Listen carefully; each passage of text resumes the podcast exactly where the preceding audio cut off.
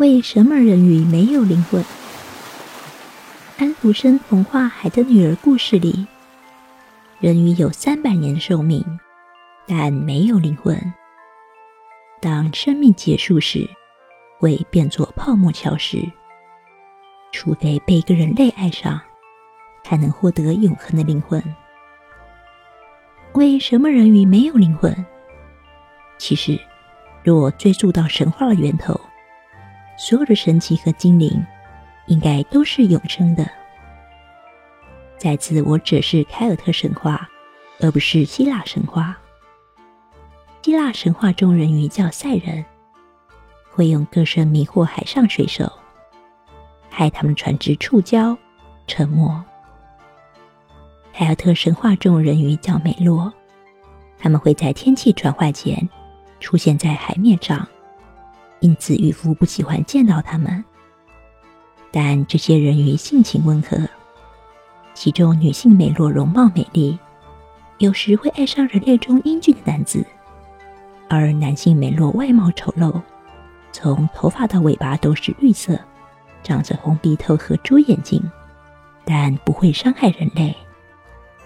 根据九世纪流传下来的手稿《阿曼之书》，爱尔兰大地、空气。和海洋上形形色色的精灵，其实是基督教传入前异教时代的凯尔特众神。研究古文化的学者说，如今没有人崇拜他们，为他们献上祭品，因此在大众想象中，他们渐渐萎缩、矮化、丧失神力。农民说，他们是陨落天使，被天堂逐出。但因为罪过不像另外一些天使那样重，所以没有落入地狱，而是着陆在人间。农民又说，他们的数量越来越少，因为他们的时间已经用完了。在被新的信仰对象剥夺神格之前，精灵应该是永生的神奇，但后来他们不是神了，力量衰败。剩下有限寿命。曾经有爱尔兰农民向基督教修士询问：“精灵有灵魂吗？在末日来临那天，精灵能像好基督徒那样得到拯救吗？”修士悲伤的宣布：“精灵是没有灵魂的，在生命终结那天，会像明亮的水汽一样蒸发殆尽。”尽管如此，精灵们仍然是幸福的。